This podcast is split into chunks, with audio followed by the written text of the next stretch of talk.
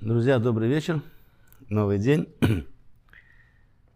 Думал о покаянии, но думаю, пастор Леонид потом поподробнее этому преподнесет, потому что тема большая, за раз ее не всю, поэтому продолжу о молитве. Давайте мы сегодня поговорим о молитве, которая, которая побеждает, которая пронзает небеса. Молитве, которая должна быть у нас нормальной, хорошей, правильной. Ну, с чего начать? Перед тем, как молиться, надо поверить, что твоя молитва могущественна и эффективна. Надо самому это поверить. Прям ходи и говори себе, моя молитва могущественна и эффективна.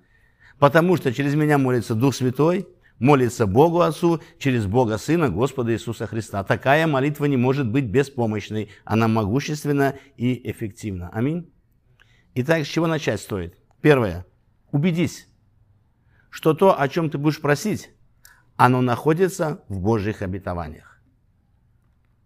Это не то, что взбрело тебе в голову, тебе надо, но это то, что есть в Библии согласно Его воле. Есть Его обещания. Ты знаешь, богословы говорят, более 30 тысяч обещаний есть в Библии для нас. Вопрос, сколько я знаю наизусть? Хорошо, если 10. Представь, 30 тысяч обещаний есть для меня у Бога, а я даже хожу так себе. Простой пример. Брат Леонид говорит, так, Сергей, слушай меня внимательно. Если ты 1 декабря в 6 вечера будешь у меня дома, я тебе дам 20 тысяч долларов. Как вы думаете, где я буду 1 декабря в 6 вечера? Здравствуй, брат Леонид. Я наглый? Нет. Он пообещал. Если он нас, значит он наглый, он же обещал. Момент другой, он ничего не обещал. И я 1 декабря в 6 вечера, здравствуй, брат Леонид, дай 20 тысяч. Ответ, ты больной, дурной. Ты понимаешь, как важно приходить, когда у тебя есть обещание. Но мы часто идем, типа ты больной, дурной, наверное, Господь думает. Надо идти на основании Его Слова. Это архи-архи важно. 2 Коринфянам 1.20. Все обетования Божьи во Христе Иисусе – да, и в нем же аминь. В славу Божию через нас. Луки 1.37. У Бога не останется бессильным никакое слово. И мой стих, один из любимых, числа 23.19. Бог не человек, чтобы ему лгать. Бог не мы, чтобы ему изменяться. Он ли скажет и не сделает. Будет говорить и не исполнит. И когда часто ко мне подходят люди и говорят, пастор, давай вместе помолимся, я вот уже столько времени молюсь, нету ответа. У меня вопрос, а на каком месте Писания ты стоишь? И часто человек так на себя смотрит и не может понять, что ты имеешь в виду. От какого места Писания ты отталкиваешься, когда стоишь с этой молитвой? Запомни, молиться Писанием – это молиться ответами. Бог ли сказал и не исполнит. Был такой муж Божий, Джордж Мюллер, кто знает историю христианскую. Это потрясающий человек, он жил в Шотландии, Бристоле. Ты знаешь, в течение 30 лет он вел 5 сиротских домов без копейки в банке, без официальных спонсоров. Пять лет сиротские дома. Э, 30 лет, 5 сиротских домов. Представляете? 30 лет, 5 сиротских домов. И что интересно, люди приезжали со всего мира, напротив, селились, чтобы наблюдать, как работает Господь. Он работал просто. Он всегда молился, показывая Богу пальцем на его обетование. Господь, я пришел по одной причине. Ты вот здесь сказал. Вот ты сказал, поэтому я стою здесь. Ты отец этих сирот, не я. У них нечего есть. Папа, я к тебе. 30 лет они не оставались никогда без Божьего ответа. Вы никогда не можете молиться молитвой веры, если не знаете, желает ли Бог сделать то, что вы просите. Что такое молитва веры? Я сто процентов знаю, это Его воля. Но если я сомневаюсь, а угодно ли это Богу, это уже не молитва веры. Это уже не молитва веры. Потрясающие слова у Иоанна, 1 Иоанна, 5 глава, читаю 14-15 стих.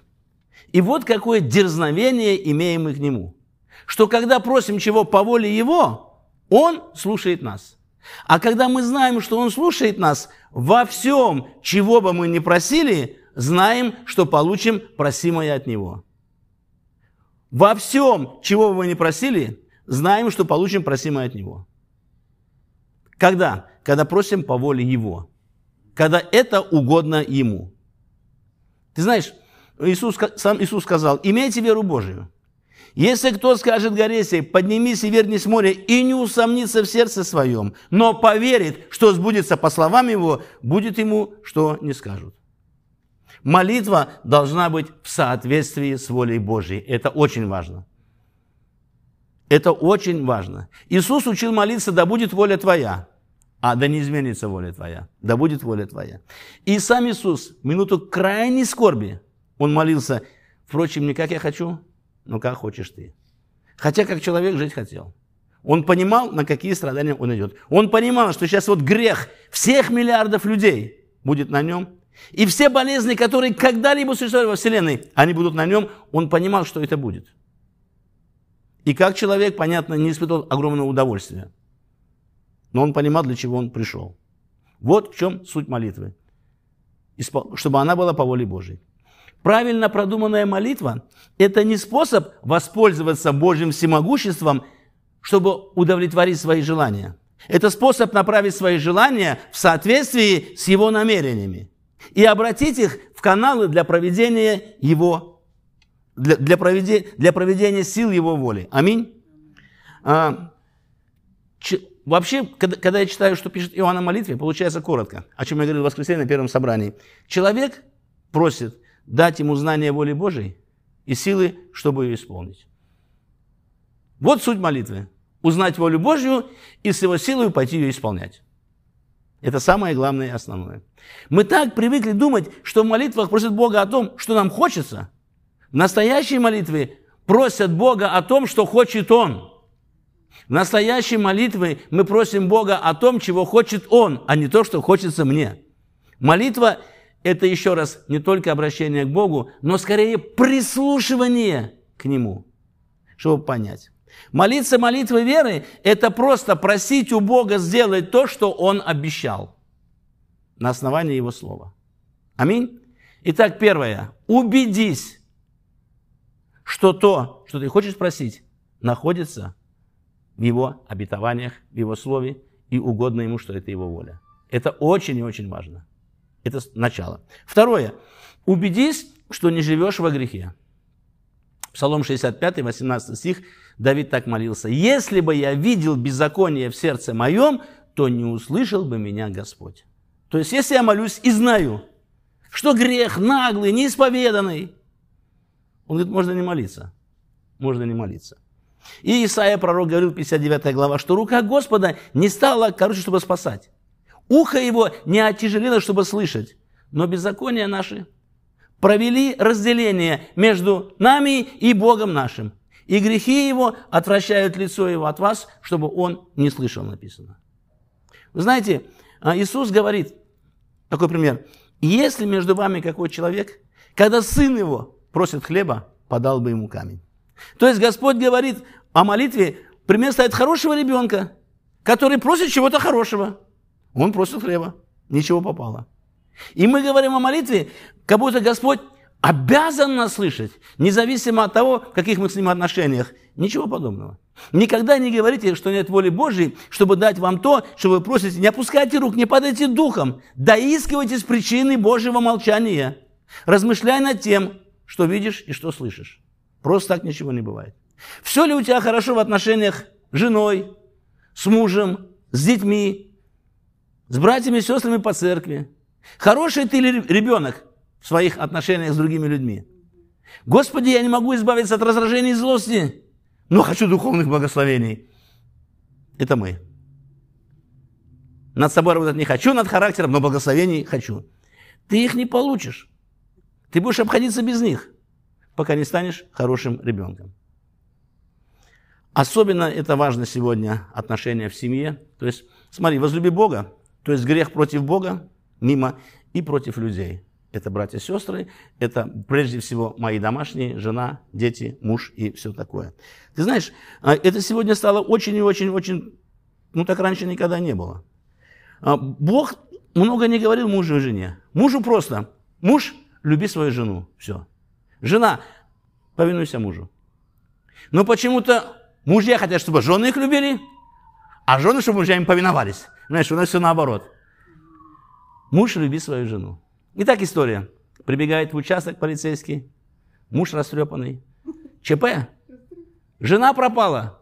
Уехала из дома в маркет три дня назад, ее нету. Полицейский так, ручку. Так, какой у нее рост? Ну, как-то этот, ну, живем 20 лет, ну, не измерял никогда. Ну, нормально, хорошо. А она у тебя худая, полная. Ну, так себе, ни туда, ни сюда, нормальная. Какой у нее цвет глаз? Цвет глаз. Да как-то, как-то не помню. А, а цвет волос? Да она часто их меняет, то рыжая, то черная. Даже не помню, какая сейчас, ну как-то меняет. Ага. А на что она была одета? В смысле, ну платье, в смысле джинсы. Ну что-то одела, я же не помню, что-то одела, ушла. А на чем уехала? На машине. А что за машина? Синий аудио А8, турбированный двигатель В6, объем 3.0, 333 лошадки, оснащенная восьмискоростная автоматическая коробка передач, типтроник, ручной режим, оптика LED, пониженного энергосбережения. И там еще под, на, на двери царапина была. Да не бойся, мужик, найдем мы твою машину, найдем мы твою... Шучу, но порой мы о машине знаем больше, чем о жене. Увы, увы, это мы, Господи. Ты знаешь, а, мы как мужчины? Ну, мы же, мы же, мы же добытчики. Ну, хотя, хотя в Америке часто бывает, что женщина зарабатывает больше мужчины, но обычно в наших странах а, жены сидят дома, рожают детей, смотрят за хозяйством, а мужик пашет. И так всю жизнь, и это нормально. И ты знаешь, я однажды понял, откровение получил, самая неблагодарная работа – это домохозяйка. Объясняю. Отпусков нету, выходных нету, зарплаты нет, и работа никогда не кончается, прикинь. А муж говорит, да моя дома сидит, ничего не делает.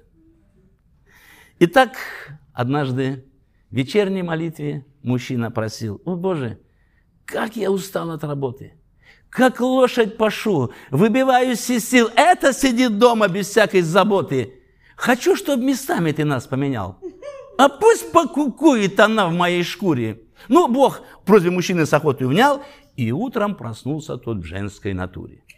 И вот что бедняге пришлось бережить. Готовить еду, воевать с малышами, одеть, накормить, в школу сопроводить и в банке уладить дела с платежами, из чистки забрать одеяло и плед, на рынке продуктов купить на неделю, вернуться домой, приготовить обед, посуду помыть, застелить все постели, забрать после школы голодных детей и слушать их крик по дороге обратной, раздеть, накормить, оторвать от затей, заставить их делать уроки на завтра, пожарить на ужин мясное филе, шарлотку и крем, на десерт приготовить, погладить белье, собрать ужин на всех, кастрюлю почистить и ванну наполнить, все грязные вещи в стиралку собрать, детей искупать, уложить их в постели, намаявшись, рухнул пластом на кровать, без всяких желаний в измученном теле. Но все же бедняжке пришлось уступить. Супружеский день завершился. На утро мужик наш к Богу взмолился. Прости меня, Господи, я виноват. Напрасно женой моей поменялся. Господь, давай так, верни все назад. Прости меня, Боже, я ошибался. Ну что ж, получил ты хороший урок и рад бы помочь себе. Но, к сожалению, в очреве вчера ты понес мой дружок, до родов теперь запасайся терпением. Вывод. Неси же, мужчина, жизни крест и помни, по силам Господь нам нагрузки дает. Ты легко справишься в каменоломне, а вот легкий женский труд, брат, он тебя убьет. Ну что еще, раз уже у нас стишки пошли. Знаешь, а, женщинам тоже надо как-то по мужчинам, к мужчинам относиться нежнее. Ты знаешь, только рожая, женщина может понять, что означает для мужчины температура 37,2 с лицом, измученным и серым, на белой смятой простыне, как жертва бешеной холеры, лежит коленками к стене. Протяжно стонет, как при родах, трясется градусник в руках. Вся скорбь еврейского народа застыла в суженных зрачках. По волевому подбородку струится пенная слюна. Он шепчет, жалобно и ротко, «Как ты теперь с детьми одна?» В квартире стихли разговоры, горит ночник едва-едва, темно опущены все шторы, у мужа 37 и 2. Берегите мужчин, берегите мужчин.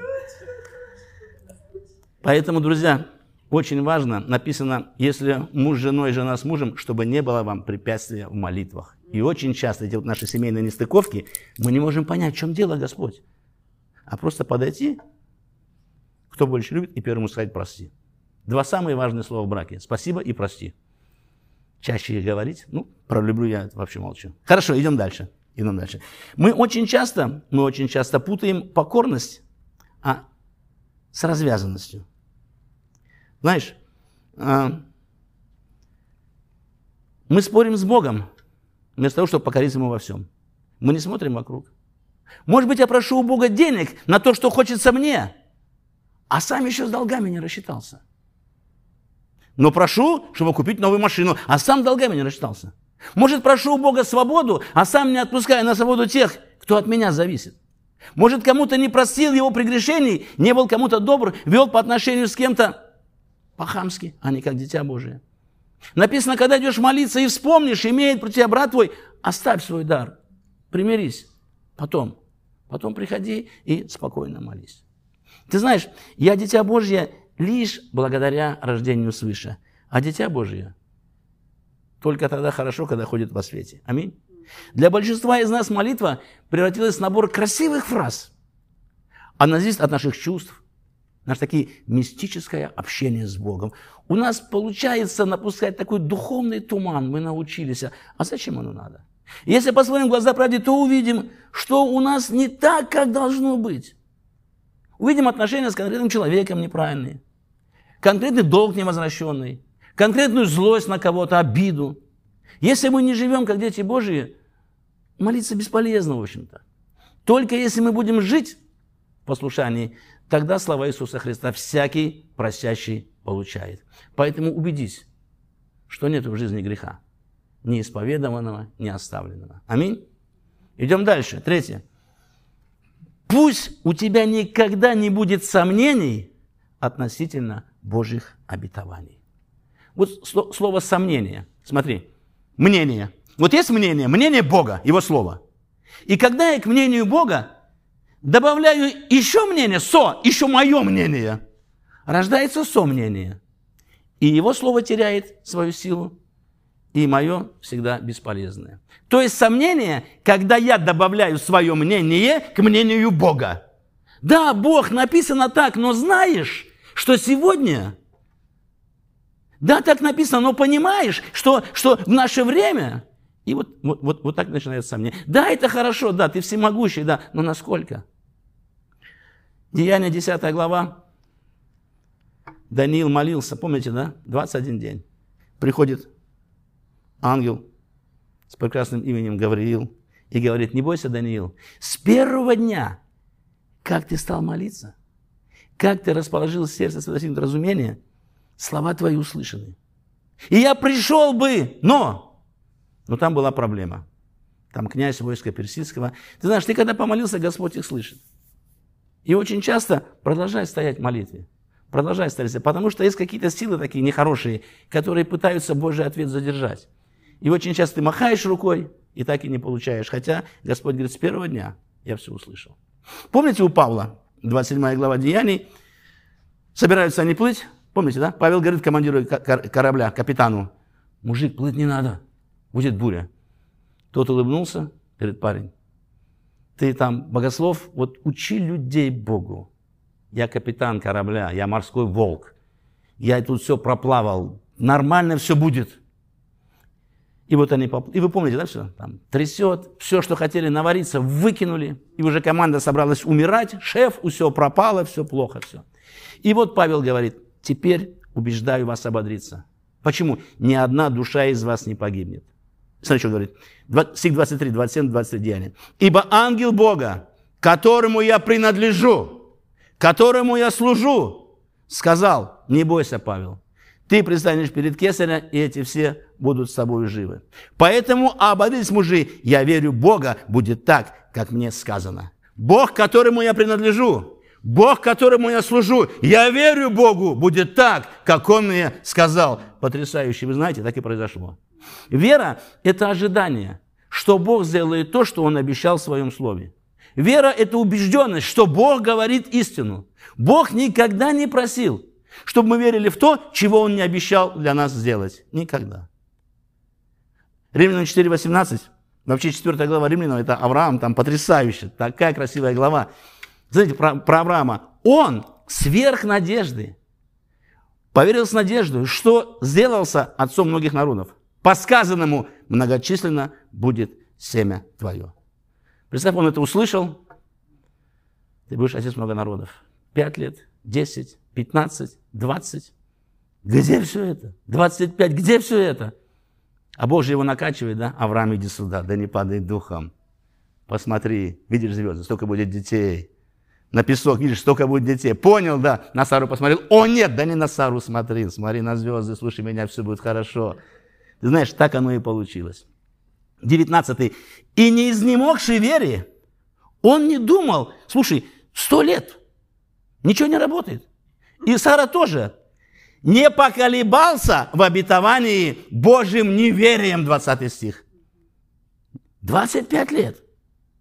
Все против, не поколебался в обетовании Божьим неверием, но пребыл тверд вере, воздав славу Богу, и будучи вполне уверен, что Бог силен исполнить обещанное. Какие красивые слова. Авраам полностью игнорировал, что говорило его тело, что орала его душа, о том, что бесполезно не работает. Сара старенькая, все, молодая это была бесплодная, а сейчас тем более – Авраам вообще этот факт игнорировал. Ты знаешь, вот чем отличается правда от истины? Ты в курсе? Правда – это вот то, что мы видим. Истина – то, что... Например, врач говорит, у тебя рак, онкология. Правда? Правда. А истина – ранами Христа ты исцелен. А у тебя выбор. Или правду поверить, или истину принять. Правда – это вот вокруг. А истина – это основа, это его слова. И очень часто мы клюем на правду – сомневаясь в истине. Очень часто. Правда земная побеждает истину вечную и небесную. Ты знаешь, почему Авраам игнорировал все факты? Они были против того, что ему Бог сказал. Бог сказал, у тебя будет сын. Это невозможно, орет тело. Но наплевать, Бог сказал, так будет. Вот так проявляется вера. Авраам поверил Богу. Слово «поверить» – глагол. А глагол значит действие. Авраам действовал так, как если бы то, что Бог сказал, действительно осуществилось. Наверное, правильный перевод будет такой. Идем дальше. Четвертое. Искренне желай то, о чем просишь. Это очень важно. Помнишь, Иисус спрашивал, хочешь ли быть здоров? А ты действительно этого хочешь? А насколько для тебя это важно, то, что ты просишь? Например, ну, девчонка – так лет 25-30, еще не замужем. Подружка выходит замуж, приходит домой со свадьбы, лицом подружки, а, никто замуж не берет. Помолилась, Господи, хочу замуж. Все. Опять забыла до следующей свадьбы на полгода. А ты реально этого хочешь? А ты реально этого хочешь? Это очень и очень важно. Ты знаешь, желание – это двигатель нашей жизни. Основной закон бытия в слове «хочу». И когда человек чего-то захотел, особенно если это женщина, никто не помешает. И даже сам Бог с этим считается. Помните Вавилонская башня? Вот ведь чего они задумали, они остановятся паразиты. То есть Бог не против башни, просто там было у них не... Сделаем себе. Если бы для его славы делали, он бы еще им помог. Но они же себе имя делали. Они же себе имя делали. Вот ведь чего за... То есть даже Бог знает, если человек на чем-то замкнул, его не остановишь. Поэтому надо желать по-настоящему. И тот, кто, понимаешь, вот тот, кто жаждет, все обетования Библии, знаешь, что такое жажда? Сильно хочет. Не просто, а сильно хочет. Жаждущие идите, жаждущие берите. У меня девиз простой. Кто хочет, тот может. Кто не может, просто еще не хочет. А кто хочет, тот может. Поэтому желай на самом деле того, чего просишь. Идем дальше. Проси у Бога не сомневаясь, что просимое уже твое. Это важно. Сейчас дальше будет повеселее, повеселее, поэтому готовься. Может, что-то новое услышишь, но оно, а, оно все реальное. Смотри, Иисус сказал, все, чего не будете просить, молитве, верьте, что получите и будет вам. Первое, все, чего не будете просить. Когда молитесь, обрати внимание, когда надо верить, вот как делают это вот славяне вообще, богословы? Наши, ну как бы, наши научные неправильно богословие. Я помолился, и вот теперь я пошел верить, что получу. Это неправильно. Правильный перевод знаешь какой? Правильный перевод. А, верьте, что уже получили. Не верьте, что получите потом, что уже получили. А по идее, Молитва – это озвученная вера. Ты идешь на молитву, ты должен уже верить, что получил. По всем правилам. Молитва – это просто моя вера, которая озвучена. Вот всего лишь навсего. Не, я не сказал, а потом начинаю верить. Нет, я уже иду с верою. И это озвучиваю. Верьте, что уже получили и будет вам. Посмотри разные переводы. Марк 11, 24. Только синодальный верьте, что получите. Так, по-русски. А во всех остальных верьте, что уже получили. Проверьте мои слова дома, посмотрите обязательно. Это очень. Это меняет все богословие. Это меняет все мышление. Дальше. Считай свершившимся то, чего ты просил. С чего я это взял? Библия. Римлянам 4.11. Написано опять про Авраама. Что знак обрезания он получил, как печать, пройдется через веру, который имел вне обрезания. Написано, он стал отцом всех ходящих по следам, э, и всем ходящим по следам веры Авраама. 17 стих, смотри. «Я поставил тебя отцом пред Богом, которому поверил, животворящему мертвому и называющему несуществующее как существующее». Это интересные слова. Называющий несуществующее как существующее. Называющий несуществующее как существующее. Помнишь, на Бытие 17 глава, 5 стих, он говорит так, ты не будешь больше Авраам, ты будешь Авраамом. Это отец множества народов. Представь, Авраам это услышал, все, он же Авраам. И вот Авраам с Сарой пришли в еврейский магазин, супермаркет. Ну, понятно, Сара сразу там, где кошерное всякое там мясо, все такое. Ну, Авраам там, где машины, телеги, там кони. Представь, она орет ему через магазин. Отец множества народов, какую колбасу брать? Люди думают, о, старички погнали уже. Вообще поехали, слушай, отец множества народов. Хоть бы одного родили, а? Отец, знаешь, по-моему, работает же, да? Посмотри, пожалуйста. Что ж такое? Работает, нет? Да. Ну, хорошо. Угу. Угу.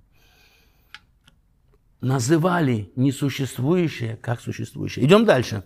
Откровение 13.8. Написано, что Иисус – агнец, созданный прежде создания мира. Еще ничего не было, Иисус уже был заклан. Ты слышишь? Так говорит Библия. Это у нас вчера, сегодня, завтра, у Бога всегда. Сейчас у него нет этой разницы, как у нас. Иисус еще не было ничего создано, он уже в плане Божьем был заклан за тебя и за меня. И Ефесянам 1.4 написано, Он избрал тебя прежде создания мира. Прикинь, еще не было Адама и Евы никого.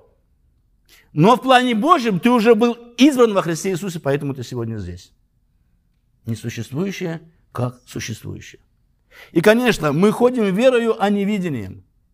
Не то, что мы видим, но то, во что мы верим, главное. Слышишь? Главное не то, что я вижу, болезнь, проблемы. Главное, во что я верю.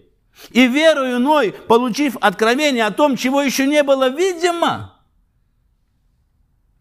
120 лет готовился, представляешь? Интересно, да? Он осудил весь мир. И написано, без веры угодить Богу невозможно. Ты знаешь, люди, живущие верою, всегда говорят о том, о чем они молились, как о том, что уже стало реальностью. Люди, живущие верою. Даже если они еще этого не видят, не слышат и не чувствуют. Бог ответил, пойдемте, успокойтесь, пошли. Дело в том, что когда ты исповедуешь болезнь, ты делаешь потому, что веришь в болезнь больше, чем в исцеление. Люди, говорящие о болезни, они не верят в исцеление, они верят в болезнь, поэтому они и говорят. Люди, верящие в исцеление, о болезни не говорят. Я ранами Христа исцелен, побежал дальше. У него нет времени болеть, он исцелен. А кто я болею, у меня вот это. Ну, ты веришь, что ты болеешь, да? И по вере твоей, ой, не дай Бог, но будет тебе. А ну тебе надо. Мы же люди веры, аминь. Ты исповедуешь устами то, во что веришь сердцем. Устами исповедуют, сердцем верят. От избытка сердца говорят уста. Поэтому говори правильные вещи. Аминь. Дальше. Вот враг будет пытаться у тебя в мыслях что-то сеять. Вот не давай. Не давай, когда приходит, прям пошел вон во имя Иисуса Христа. Выгоняй всякие такие мысли. 2 Коринфянам 10.4. Оружие воинствования нашего не плотские, но сильные Богом на разрушение твердынь. Ими не спровергаем замыслы и всякое превозношение, восстающее против познания Божия, и пленяем всякую мысль в послушание Христу. Научись левые мысли отсекать и брать их в плен, послушание Иисусу Христу. Аминь. И, конечно, Филиппийцам 4.8. Что истина, что честно, что справедливо, что чисто, что любезно, что достойно славы, что добро и похвала. Вот об этом помышляйте. И Соломон говорит, каковы мысли в душе человека, таков он сам. Думай правильные вещи, и все будет хорошо. Аминь. Наполни свой разум словом. Я рекомендую, даже если, вы, если даже вы работаете, вот сегодня есть шикарная вещь, аудио-библия. Да втыкни ты наушники, знаешь, потихонечку. И делай работу, разговаривай с людьми. Даже ты не слышишь, подсознание записывает, слышишь? Не сознание, а подсознание, оно записывает, и оно у тебя будет вылазить. Заполняй не столько сознание, сколько подсознание. Забивай его словом, забивай словом. Оно будет вылазить, когда тебе будет надо. Ты будешь сам удивляться. Аминь. Помышления плотские – смерть. Помышления духовные – жизнь. И плотские помышления, они враждуют с Богом. А это не для нас. Аминь. Дальше. Воздай славу Богу до получения ответа. Еще ответ не получил, но уже Бога славишь. Да что же такое-то? Это Библия. Читаю. Написано, что Авраам не изнемог вере, не размышлял, что тело его столетнего омертвела, и Сарина утроба тоже, не поколебался в обетовании Божьим неверием, но пребыл тверд вере, воздав славу Богу, потому что был вполне уверен, что Бог исполнит обещанное. Воздав славу Богу. Интересно? До. Поблагодарил не после, а до. А мы и после забываем, слушай, а тут, а тут еще и до. Подходим к концу, идем дальше. Говори о том, во что веришь. Говори. Правда, не всем подряд, я, я же вам вчера об этом говорил, да? Говори своим. Говори тем, кто с тобой на твоей стороне. Говори. Написано, они победили его кровью ангса и словом своего свидетельства. Говори. Я веровал и потому говорил. Я веровал и потому говорил. Ты говоришь о том, во что веришь. Поэтому говори, говори, не бойся. Вот знаешь, я раньше не понимал, вот помните Иисус Навин? Да не отходит вся книга от уст твоих. Но... Я, я, как я проповедовал? Ну, читайте Библию, наполняйтесь. Послушай. Да не отходит книга вся от уст твоих. Говори! Прочитал, говори! Говори Богу, говори бесам, говори людям, говори ангелам, говори проблеме, говори себе, говори Слово Божие. От уст твоих, не из, не из мозгов, не из сердца, а от уст. Я думаю, Господи, столько лет я этот стих пропускал. Столько лет я его пропускал. Ну, типа, читайте Библию, наполняйте сердце. Говори, что читаешь. От уст твоих. Не из сердца, не из ума. Представляешь, насколько это важно?